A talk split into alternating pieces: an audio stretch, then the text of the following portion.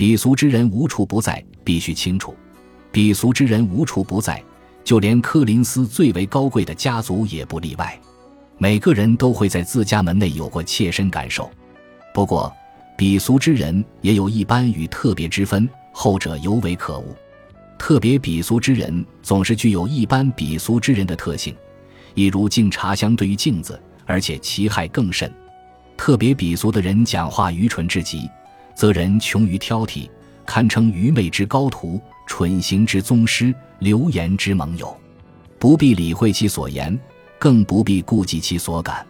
重要的是认清其本来面目。以使自己免于与其合流或者成其目标，因为任何愚蠢言行均为鄙俗的表现，而鄙俗之众则是由蠢人聚集而成。